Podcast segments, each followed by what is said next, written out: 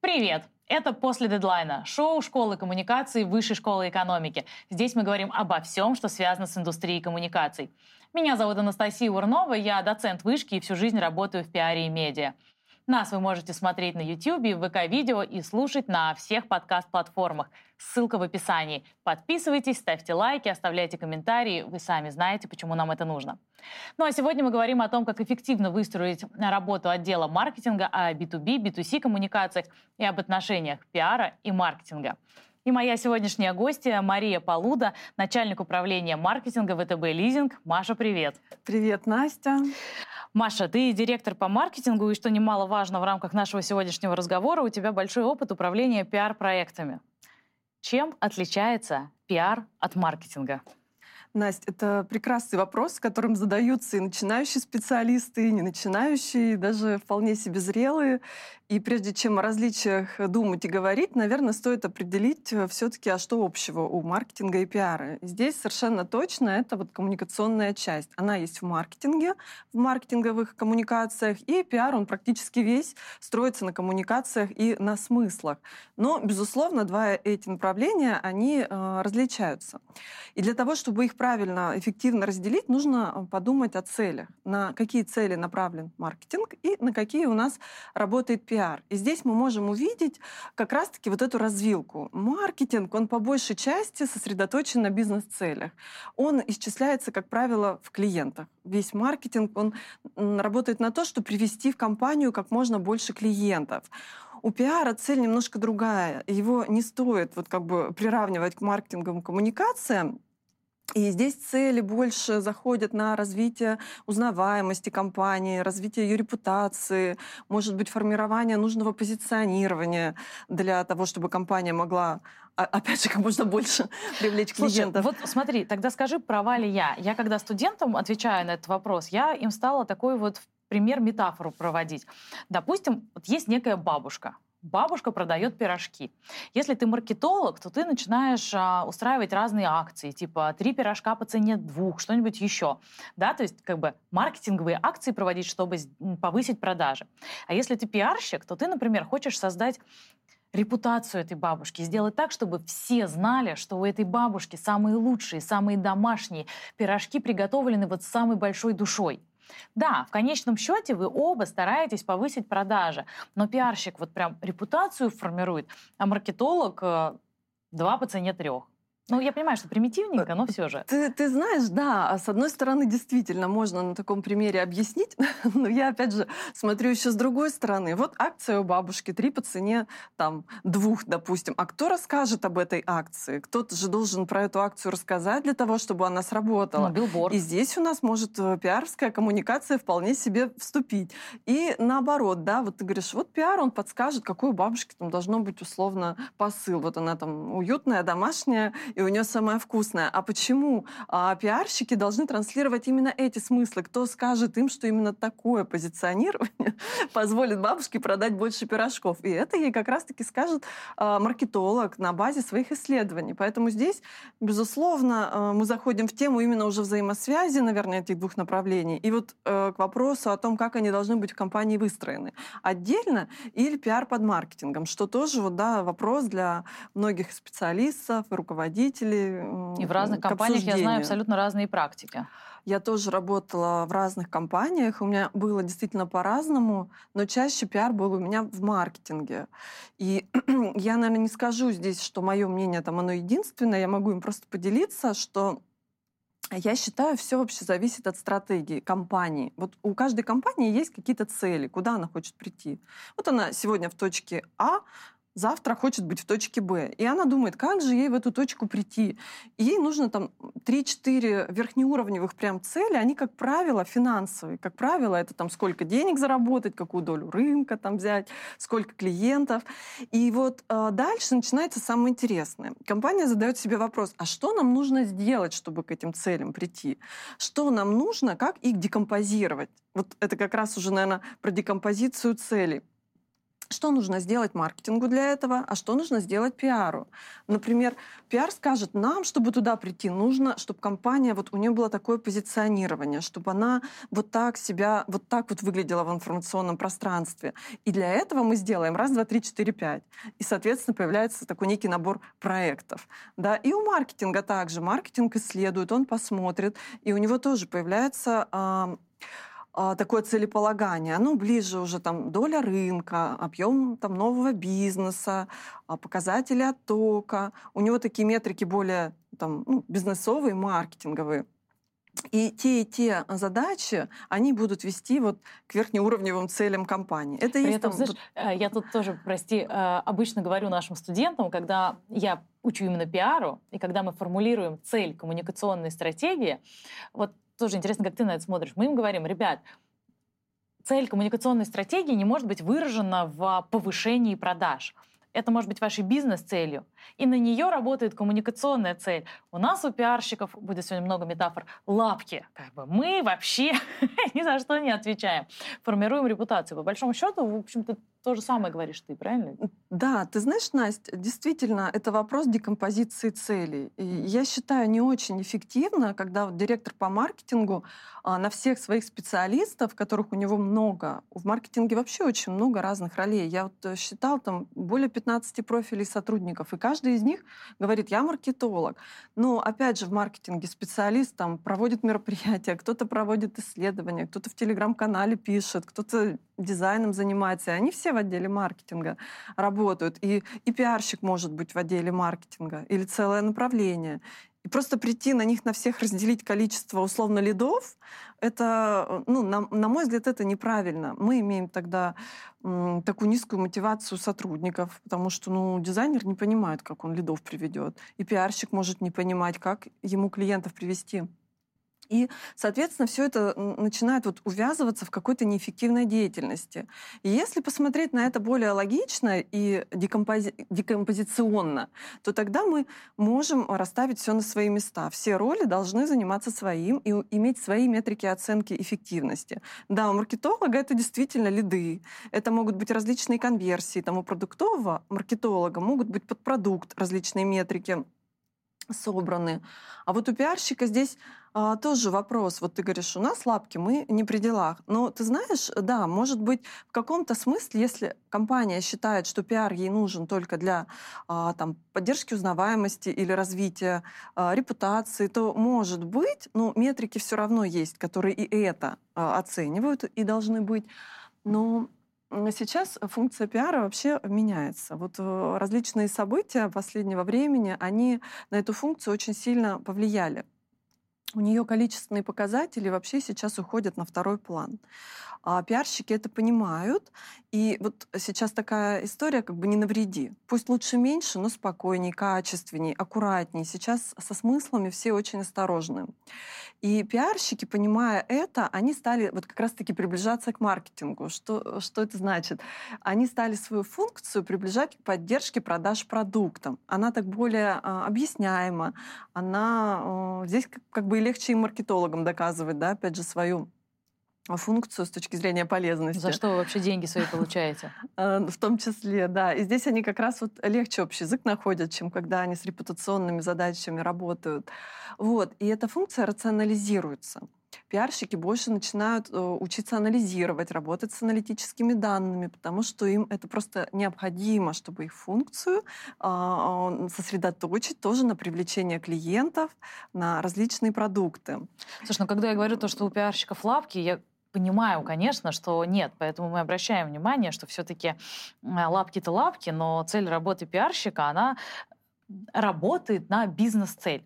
Но вот смотри, мы с тобой начали говорить о том, что пиарщик может быть в отделе маркетинга, может идти параллельно, и ты сказала, что тут очень важно грамотно сделать декомпозицию отдела да. маркетинга. Вот ты этот процесс как видишь из твоего опыта? эффективно, как работает? Немного отклонились от курса начального вопроса.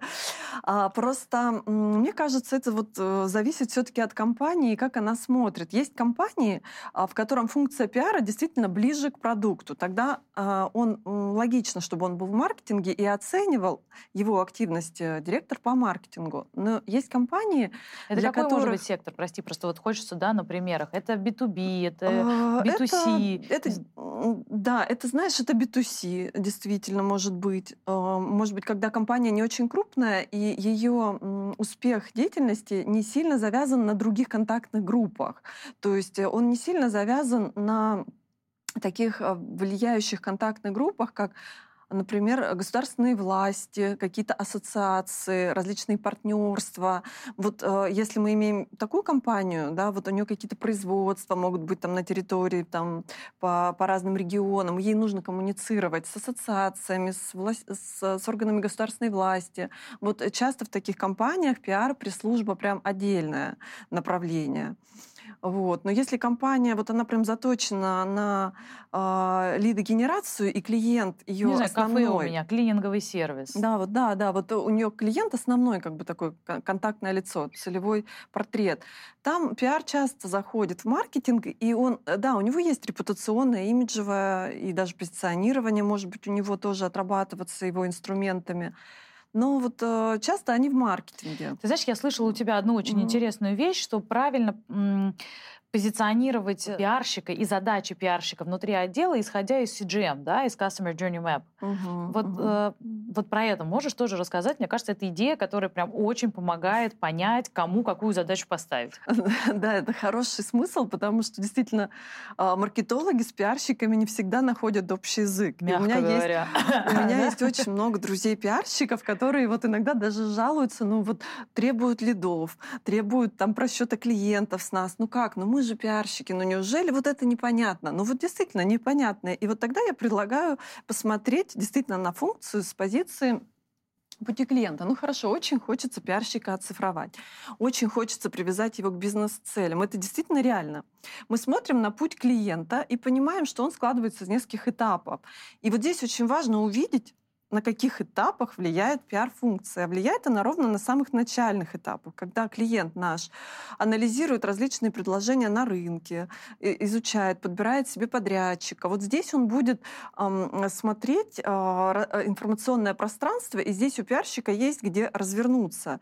То есть действительно придет он, возможно, через контекстную рекламу, придет, но потом там на последнем этапе, скорее всего, в digital-канале вроде как вот здесь, на этом начальном этапе, пиар-инструменты кажутся очень дорогими, если начинать их оценивать, вот считать с них CPL. Вот сделали мы какой-нибудь спецпроект прекрасный в пиаре, э, сделали его за деньги, заплатили за эти деньги и смотрим, сколько к нам там пришло обращений, сколько пришло лидов. И мы увидим, что их будет ничтожно мало.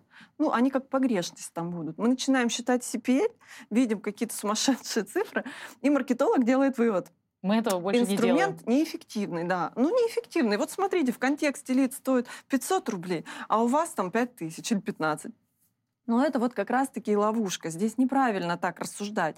На этом этапе мы вообще не оцениваем лидами.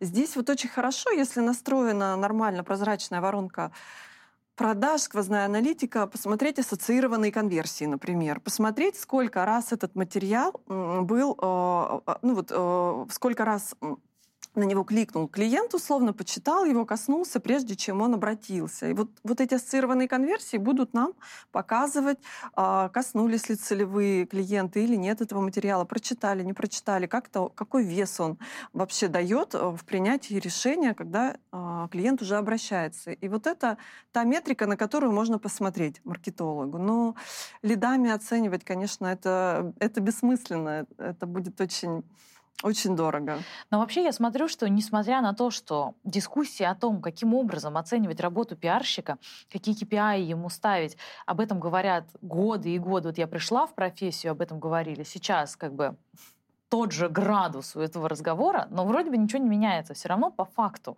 как я слышу, оценка работы пиарщика очень качественная метрика. Да, ты можешь сказать, с тебя столько-то публикаций, там, с тебя такой-то процент позитива, негатива. Но это всегда настолько вот а, штука, которая развивается в динамике, так быстро меняются цели. И даже вот когда нам говорят фразы типа «сейчас уже известно, что качественный пиар влияет, например, на оценку стоимости компании». И это может быть тоже метрикой. Конечно, влияет. Но ты говоришь, простите, ребята, а как вы это считаете? И оказывается, что считаете вы это все равно ну, очень качественно, потому что вы идете к SEO, к владельцу компании и говорите, вот позиция, стоимость компании до меня, вот после меня, вот какую работу я провел, и вы ему на словах доказываете, что это результат вашей пиаршной работы. Ну, то есть, короче, мы все равно остаемся в куче качественных характеристик и количественных старых, как мир, количество публикаций, медиаиндекс, тональность, ну и там что-нибудь еще. Ну вот, э, опять же, Настя, у пиара может быть несколько э, таких направлений, которые будут по-разному оцениваться. Ты сейчас вот так вот все перечислила практически. А вот как я для себя это раскладываю обычно? Вот есть имиджевая часть, то есть развитие имиджа компании, репутационное, развитие ее узнаваемости. Здесь я могу ставить такие KPI своему пиарщику, как количество упоминаний в прессе, но отдельно количество действительно смотреть бессмысленно, особенно сейчас. Поэтому я смотрю комплексно. Я смотрю, например, соотношение федеральных СМИ а, к нефедеральным, соотношение целевых СМИ к нецелевым. Если у меня есть цели, там, допустим, в регионах укрепляться, буду смотреть там соотношение региональных. То есть я вот добавляю такую характеристику. Я смотрю обязательно share of voice, смотрю количество даже не количество, проникновения ключевых сообщений. Это очень классная метрика, если у пиара есть задача развивать определенное позиционирование компании. То есть он должен вкладывать key message в различные материалы. И вот этот вот key message нужно анализировать, насколько он проникает а, в то, о чем говорит компания. То вот. есть это должны быть не просто какие-то там комментарии, мы считаем не тупо, считаем количество упоминаний, а именно упоминаний в нужном нам контексте. Да, это более так вот комплексный анализ. Это вот эти имиджевые, скажем так, направления, я, я их так обобщу. Вот, если же мы говорим про продуктовые, вот, да, поддержку продукт, продаж, вот, вот этот вот диалог с маркетологом, который у пиарщика извечно идет, то здесь есть очень классная метрика. Во всяком случае, она мне очень нравится. Это стоимость привлечения клиента. Это не лид. Вот лидов с пиара точно не советую никому считать, но вот этот ЦАЦ, мы его называем, мы его смотрим. То есть это все затраты на всех клиентов, все затраты на все. И на маркетинг, и на диджитальный маркетинг, там, на CRM, на, на пиар различные коммуникационные там, проекты. Мы все вместе делим, на сколько мы привлекли клиентов и смотрим. Вот, вот эта ориентировочная стоимость клиента, она может очень хорошо помочь а, руководителю, который занимается вот как бюджетированием направлений. Ему нужно определить, да, сколько он условно должен заложить на различные функции, направления и проекты.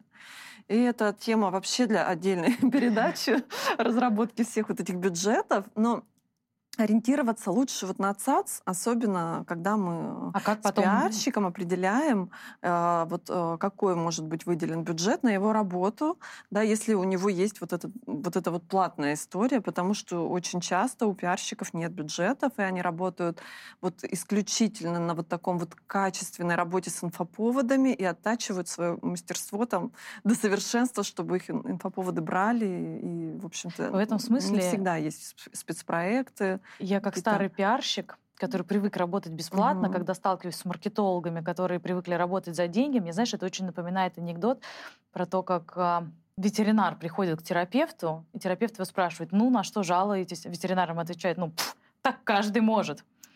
Вот мне тоже кажется, что это какая-то несправедливость, потому что ну, за деньги, слушайте, каждый может сделать. Ну вот этот э, стык с маркетинговыми коммуникациями, на мой взгляд, он на самом деле вот здесь. Вот, то есть и контент-маркетинг, да, вот есть же такое направление. То есть вполне себе пиарщик может остаться в области истории инициации инфоповодов, когда он вовне выдает все интересное, что происходит в компании, ну, вот это вот позиционирование транслирует, а платные спецпроекты, различные интересные там какие-то кейсы, что-то вот, что можно в информационном пространстве тоже транслировать, такого более продуктового, можно отдавать спокойно в марком, как раз вот контент-маркетинг, он этим и занимается. В больших компаниях вполне себе можно разделить. Но если отдел небольшой, то часто у пиарщика эта функция, и вот здесь он сталкивается со сложностями, да, вот э, как раз коммуникации с маркетологом, то, о чем мы э, говорим. Но когда маркетолог начинает разбираться в, марк... Э, в пиаре, а пиарщик немножко в маркетинге, им тогда легче взаимодействовать. Они тогда могут друг другу показать. Вот здесь я могу вот так, посмотри, давай посмотрим там. Вот мой материал, посмотри, сколько там было ассоциированных конверсий. И маркетолог смотрит спокойнее, не требует лидов, понимая, что эти проекты, вот какие-то интересные имиджевые, там, видеоролики, возможно, ну, если пиарщик этим занимается, да, какие-то такие интересные контентные проекты, от них не ждут вот как раз-таки лидов. Но есть еще, кстати, а, мы смотрим еще брендовый трафик. Вот э, когда брендовый трафик растет, это тоже ведь показатель того, что пиар-функция, ну или контент-маркетинг хорошо работает. Значит, много компаний в информационном пространстве, она много интересно представлена. И клиенты начинают ее искать ну вот как бы и мы видим это на брендовом трафике, видим рост. Тоже, тоже метрика для маркетолога, чтобы оценить качество работы вот, эти, вот этой функции, возможно. Слушай, а вот если мы говорим про B2B и B2C компании, можно ли сказать, как меняется вес и значимость маркетолога и пиарщика? Ну да, здесь есть действительно а, разница, ну, на мой взгляд, опять же. И у меня даже есть очень интересный кейс на одном из мест а, моей работы. Можно я с него, наверное, даже начну. А, у компании был основной сегмент маленький микробизнес. И у них была такая задача укрупнять своих клиентов, идти в более крупный, то есть в средний бизнес, в крупные компании, которые их там, ну, как будто бы практически к ним не приходили. И вот они а, там, ну, может быть, год там с этой целью живут, а она как-то вот не особо двигается. И когда мы а, в этой компании проводили аудит и смотрели, ну, я, там уже моя команда, смотрели, что можно сделать и что не так, то мы вот обратили внимание, что в компании очень сильно развитый digital-маркетинг. То есть лидогенерация, она там отстроена прекрасно, вот она работает, запускаются рекламные кампании вот таким вот конвейером. И все это прекрасно генерит поток вот этих маленьких клиентов. Но пиар-функция в этой компании там практически практически не развита. А та часть, которая есть, она вся под продукт практически работает. И вот первое, что я заметила, что нет компании в инфопространстве, и бизнес-сообщество, оно ее как бы не видит.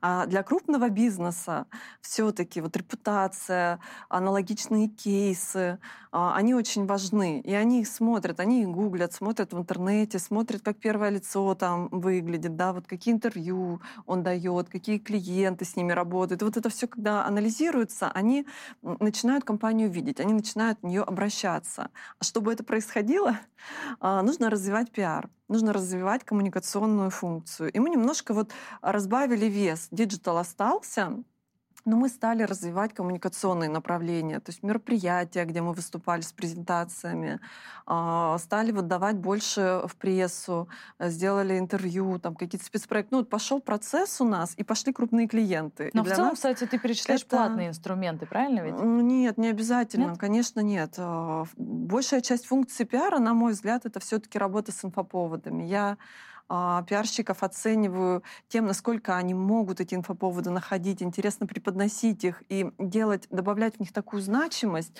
а, чтобы журналистам хотелось об этом написать. Потому что сегодня про продукты и про их преимущества журналисты не пишут.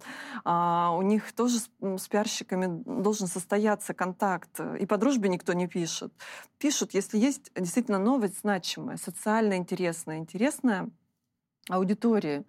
А, может быть, какие-то статистические данные компания может интересные показать, какой-то тренд определить. Ну, то есть что-то вытащить такое, что э, будет интересно. В этом и есть ценность пиарщика. Вот э, сейчас ты работаешь, очевидно, в B2B компании, правильно? Угу, да. А тут же тоже должна быть большая разница в специфике упаковки продукта по сравнению с тем же B2C. Просто B2C обсуждается гораздо чаще, а B2B, он там что-то как-то функционирует, и мне кажется, так вот на вскидку мало кто скажет, а чем вообще маркетинг B2B занимается там в том же ВТБ-лизинге.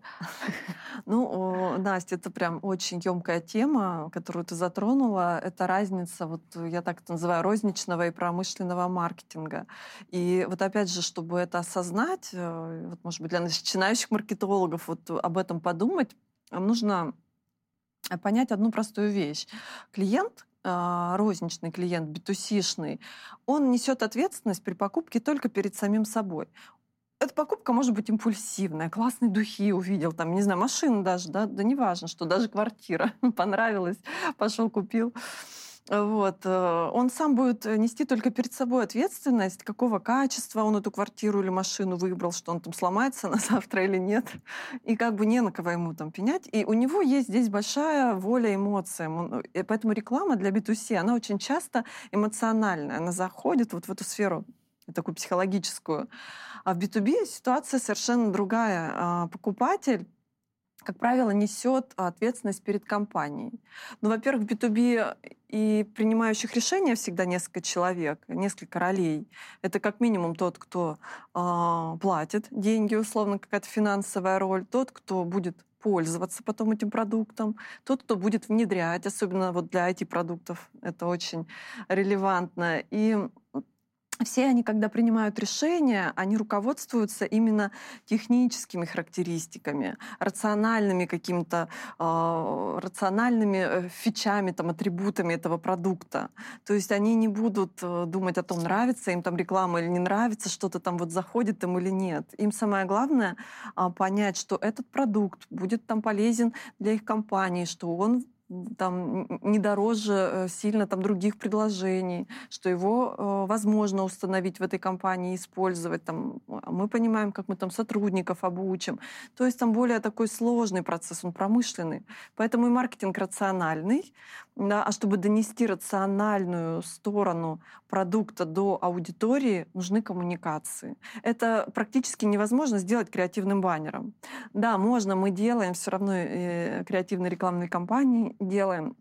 Но это должно быть комплексно. Вот без вот этой коммуникационной части а, продавать практически невозможно. И самое интересное, чем крупнее клиенты, чем крупнее рынки, тем мы больше уходим в коммуникацию. А, и вот самые вообще вот корпорации, да, вот крупные, если B2B крупнейший, а, мы называем это аккаунт-based маркетинг, там, в принципе, и лидогенерации нет. То есть сайты таких компаний — это не инструмент лидогенерации, это уже такие некие визитные карточки. То есть там работа с имиджем, там работа вот с клиентом а точечно уже. То есть это, э, там большая функция лежит на пиаре как раз-таки. В таких компаниях э, часто и пресс-службы отдельные, ну, либо у пиара такой вот развернутый план работ практически. И я так понимаю, это наша копеечка в копилку э, тех людей, которые говорят о том, что сейчас снова растет тренд на специализированные СМИ, на специализированных пиарщиков, людей, которые вот живут в своей отрасли, а все эти общественно-политические СМИ — это не тот канал, который помогает тебе добиться своих целей, так скажем. Да, ты знаешь, действительно, этот тренд есть. И я слышу об этом на разных мероприятиях э, по коммуникациям, что на, грядет расцвет снова отраслевых СМИ, но это немножко не то, как там было, условно, сколько-то лет назад. А, потому что это не только СМИ. Вообще, это, я бы назвала это кастомизация контента. И она происходит на всех уровнях. Это вообще тоже очень классная тема, она мне очень нравится. Это как, как художник, который создает какой-то шедевр. Вот ты выбираешь канал, где ты можешь коммуницировать. И что, что будет коммуни... ну, кастомизация? Ну, телеграм-канал, допустим. Возьмем компания, решила запустить свой телеграм-канал. Она не просто туда что-то начинает писать там, там, про свой продукт. Нет, ее задача в первую очередь проанализировать портрет этого читателя. Ну, как правило, это там потенциальные клиенты, ну и какие-то важные контактные группы, даже конкуренты, возможно, там журналисты, партнеры. И вот она, а, прежде чем писать и что-то делать, она должна изучить своего, свой портрет, попасть в его культурный код, чтобы ему было интересно. И вот эта кастомизация — это тексты, а, сами новости, о чем ты будешь говорить. Ты не будешь все инфо инфоповоды туда лить в этот канал. Ты будешь ровно вот этот узкий сегмент выбирать и про него рассказывать. А, стилистика подачи этого текста, tone of voice, он должен быть таким, чтобы твоему клиенту было понятно и легко это читать, его язык. Потом визуализация, это тоже, она тоже кастомная. Какие-то шутки, какие-то вот рубрики, все это нужно выстроить до того, как ты запускаешь. Но чтобы это сделать, нужно очень хорошо исследовать портрет своего клиента, вот эти провести какие-то каздевы, можно какими-то глубинными интервью взять несколько клиентов своих или потенциальные портреты или уже зашедших, которые уже купили твой продукт, и э, поговорить с ними об этом. И вытащить вот из них вот эти инсайты для себя, вытащить вот ту самую изюминку, на которую он подпишется и не захочет отписаться. И вот об этом здесь речь. То есть, да, мы сходимся, э, сужаемся, но не только по отраслям, а сужаемся под портрет своего потребителя. И вот здесь целое искусство, как работать э, с такими каналами коммуникационными. Я вот тебя слушаю, и очень часто звучит слово «исследование». Явно вы очень много внимания, ну ты в том числе, mm-hmm. много внимания уделяете аналитике, да? Много, конечно. Маркетинг — это вообще очень большая часть анализа. Ну, аналитика, она тоже разная. Ну, а анализ э, рынка, э, чтобы как бы составить некие прогнозы, да, там, прогнозировать свою долю рынка, это там одна история. Но есть еще э, продуктовый анализ, где мы заходим такую историю, как Каздев, исследования по типу Job to be done, когда мы хотим вытащить какие-то боли клиента, а, когда мы хотим понять, а, как мы своим продуктом ответим его задачам. Это там такая, ну, как бы на стыке с продуктом, продукт ведь тоже очень часто в маркетинге бывает, а есть еще это, это тоже продуктовая часть, но это больше про продвижение, а не про создание продукта. И это, это тоже, я считаю, обязательно, иначе мы, я сейчас скажу, уйдем куда, если мы этого не сделаем. Вот, это когда мы исследуем, вот как раз-таки, чтобы кастомизировать контент, или для того, чтобы сделать классную рекламную кампанию, которая попадет в сердце нашему клиенту. Нам нужно сначала понять, а что там в этом сердце, он чего ждет от нас, что мы хотим ему рассказать, чтобы он на это обратил внимание. Вы это... сами делаете исследования, или вы обращаетесь к кому-нибудь? Или э, какая по, пропорция? По, по-разному, по-разному делаем. И мы... Э, если вот такие клиентские исследования, что-то сами делаем, что-то мы вообще делаем, цифровизируем, а просто через личные кабинеты опросники ставим, и это происходит все автоматически. Но если мы говорим про коммуникацию, вот, например, э, когда мы запускаем рекламную кампанию, мы делаем креативы. И здесь очень важно не уйти в историю, нравится или не нравится вот директору этот креатив. Вот это прям такая э, опасная тропинка. Очень такое бывает. Я с этим сталкивалась. То есть вот там Анне Александровне нравится, выпускаем. Анне Александровне не нравится, все в стол. Но это неправильно. Это неправильно, потому что Анна Александровна не клиент и не потенциальный клиент. Надо спрашивать у клиентов. И всегда, когда идет спор, вот, да, кто-то говорит, этот креатив классный, ой, говорит, да ну там, чего там классного-то, он не классный, вот этот классный. Да не надо спорить. Есть очень много сервисов сейчас, очень классные, есть там Фабуза, есть Яндекс.Взгляд, есть там, по-моему, К50, и различные вот эти сервисы позволяют тестировать лендинг, тестировать креатив, тестировать да, текст даже на реальных клиентах. Они тебе скажут, нравится или не нравится, заходит или не заходит попадаешь ты или нет. Вот. И вот это нужно учитывать все-таки в первую очередь, когда ты э, запускаешь коммуникационную кампанию, будь это креативы, тексты, там, не знаю, какие-то новые Слушай, посадки. А большой бюджет у вас уходит на исследования? У тебя так сразу глаза загорелись. А, По-разному бывает. Ну, много сюда закладывать. Я не знаю, может быть, ты можешь назвать какие-то конкретные цифры. Просто интересно, э, как бы, сколько на это реально тратится. Или хотя бы в процентном соотношении от бюджета, которым вы располагаете. Какая его часть собственно, аналитика, потому что, ну, все все время говорят, что вообще ни шагу нельзя сделать, пока ты все хорошо не исследовал. Ну, как бы мы понимаем же, что это ресурс. Это знаешь, ну, конечно, о конкретных цифрах я тебе не скажу. Вообще все бюджетные вопросы, информация конфиденциальная о всех компаниях. Я должна была Но постараться. Я тебе хочу сказать, да, что мы, конечно, экономим и стараемся э, делать по максимуму своими силами все, что можем.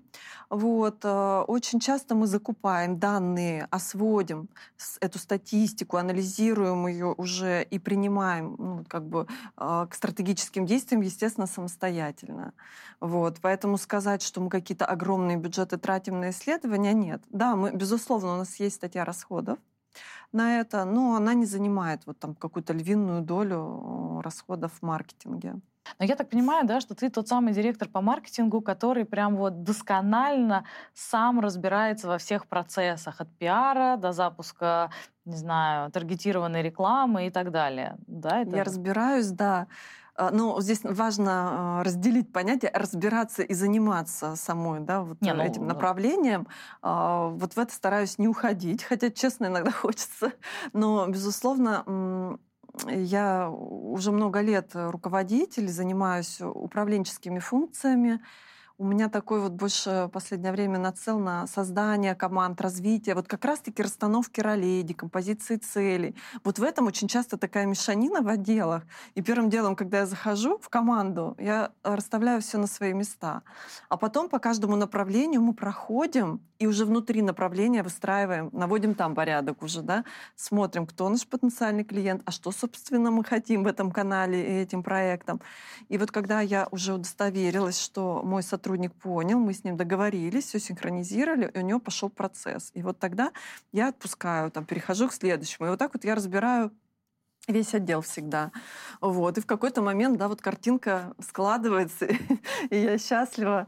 Но, если честно, я э, всю жизнь развиваюсь и счастлива, что совпало, что моя карьера и мое любимое дело — это одно и то же. Я очень люблю то, чем я занимаюсь. Маркетинг, коммуникации, вот эти вот развития систем в отделах. Погружаюсь, мне кажется, бесконечно можно погружаться, углубляться в любое направление. Там диджитал-маркетинг — это просто огромная это вообще колодец, область. Мне кажется, да, да, пиар — это тоже колодец. Там контент-маркетинг — такая интересная прям история. Плюс э, каждый год новые тренды, новые какие-то что-то происходит, события. Вот как, какой у нас этот год получился сложный. Это же э, мы, мы никогда не сталкивались с тем, что однажды отключили Google, Instagram и Facebook там практически в один день. Ну ладно, Google Для пока маркетолога не это, э, я имею в виду рекламу в Google, да, не, не Google, наверное, как весь ресурс, но для маркетолога ведь это означало просто потерю практически половины э, каналов, откуда у него приходили лиды, из которых он выполнял свой план. И здесь тоже вот э, такая интересная история, что э, все время что-то происходит, и ты вроде прокачанный уже, и все знаешь уже, и кажется, ну все, ну, ну все, что еще можно здесь изучить, ведь ты все уже знаешь. А потом раз, вот такое событие произошло, и ты понимаешь, ага, вот у тебя еще есть точка роста, а теперь попробуй вот так. А попробуй восстановить весь объем без, э, конте, ну, без контекста рекламы в Гугле, без, э, таргетир... без таргетированной рекламе в Инстаграме, в Фейсбуке. Попробуй восстанови У вас получилось, теперь. кстати? Нашли новые каналы? У нас э, получилось, мы в процессе. Вот. Я здесь э, считаю, что ни в коем случае нельзя занимать такую позицию. Ну, поглядим, поглядим, что там дальше будет. Нельзя. То есть нужно очень быстро понимать, что что-то уже произошло, и ты должен действовать дальше. И на Искать что вы альтернативные каналы. Но здесь есть несколько точек. Первое — это альтернативные каналы а, лидогенерации. Для нас это очень важно, да, сохранять вот наш объем, мы каждый месяц тестируем различные э, каналы.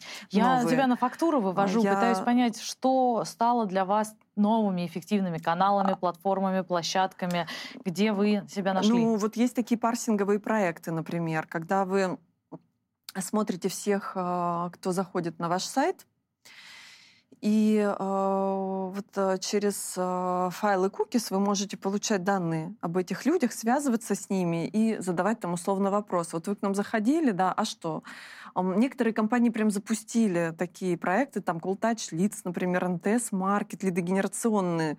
Э, тоже они, ну, вот по типу такого могут что-то предлагать или там по разными форматами, как можно собирать лидов. Ну, это там одна, условно, точка роста, куда посмотреть. Потом различные контентные новые истории, там, был видео. Это условно видео, которое должно быть смонтировано таким образом, после которого э, клиент к вам должен обратиться. Лидогенерационное видео. Или а, например, подкасты. Интересная история тоже. Почему бы не изучить и не попробовать тем компаниям, которые еще не пробовали? Инструмент э, неплохой для рекламы. Если есть интересный контент, спикер, то тоже можно попробовать. Потом огромный потенциал сейчас, э, на мой взгляд, это в работе с клиентскими базами. Очень круто, когда в компании настроена аналитика клиентская, когда ты своих клиентов видишь в разных разрезах. Это дает тебе возможность э, готовить для них такие гиперсегментированные предложения под разные когорты клиентов а, и предлагать. Вот, это тоже точка роста на а самом как вы деле. до них дотягиваетесь? М? Как вы до них дотягиваетесь? Какой, где контакт происходит? Вот вы сегментировали клиентов. Да, здесь можно много. Можно диджитальными инструментами. Вот CRM-маркетинг, например, он как раз-таки про это. А, находить вот эти маленькие такие э, когорты, ну или, или не маленькие, и э, давать им точечное, локальное, ровно под них предложение. А предложения можно через CRM-инструменты, через email-рассылки, различные цепочки триггерные уведомления. Вот как раз-таки CRM-маркетинг тоже точка роста сегодня, чтобы работать с этими базами и собирать там аудитории. Я хотела задать тебе вопрос, а, сколько времени у тебя ушло на то, чтобы освоить такой спектр коммуникационных инструментов, ну вот от пиара до вообще там всех нюансов маркетинга. Но я поняла, что вопрос не актуален, потому что вот вся жизнь ушла вся моя жизнь и, практически, да, и дальше продолжается. Да, это действительно вся жизнь. И интересный опыт. Единственное, что как-то я так для себя сразу поняла, что я пойду по пути B2B и сложных продуктов. От продуктов как раз-таки, которым очень нужна коммуникационная сильная часть для того, чтобы их можно было продавать. И вот так, э, как когда-то в пиар-агентстве Кросс был у нас такой замечательный проект авиационный двигатель Rolls-Royce, а потом в Роснано нанотехнологии, вот лизинг уже достаточно много лет, облачные сервисы для бизнеса немного, вот у меня был такой опыт. И все эти продукты, они действительно B2B, про них э, нужно рассказывать на разные роли, правильно работать с ценностным предложением. Оно должно быть многогранным для того, чтобы убедить все роли, которые принимают решения в нужности, и, купить именно вот твой продукт в его качестве, в его конкурентности. Спасибо тебе огромное за этот разговор. Меня зовут Анастасия Урнова. Увидимся с вами после дедлайна. Подписывайтесь, ставьте лайки, оставляйте комментарии, задавайте вопросы. Если будут, мы передадим и потом, надеюсь, нам еще и ответят.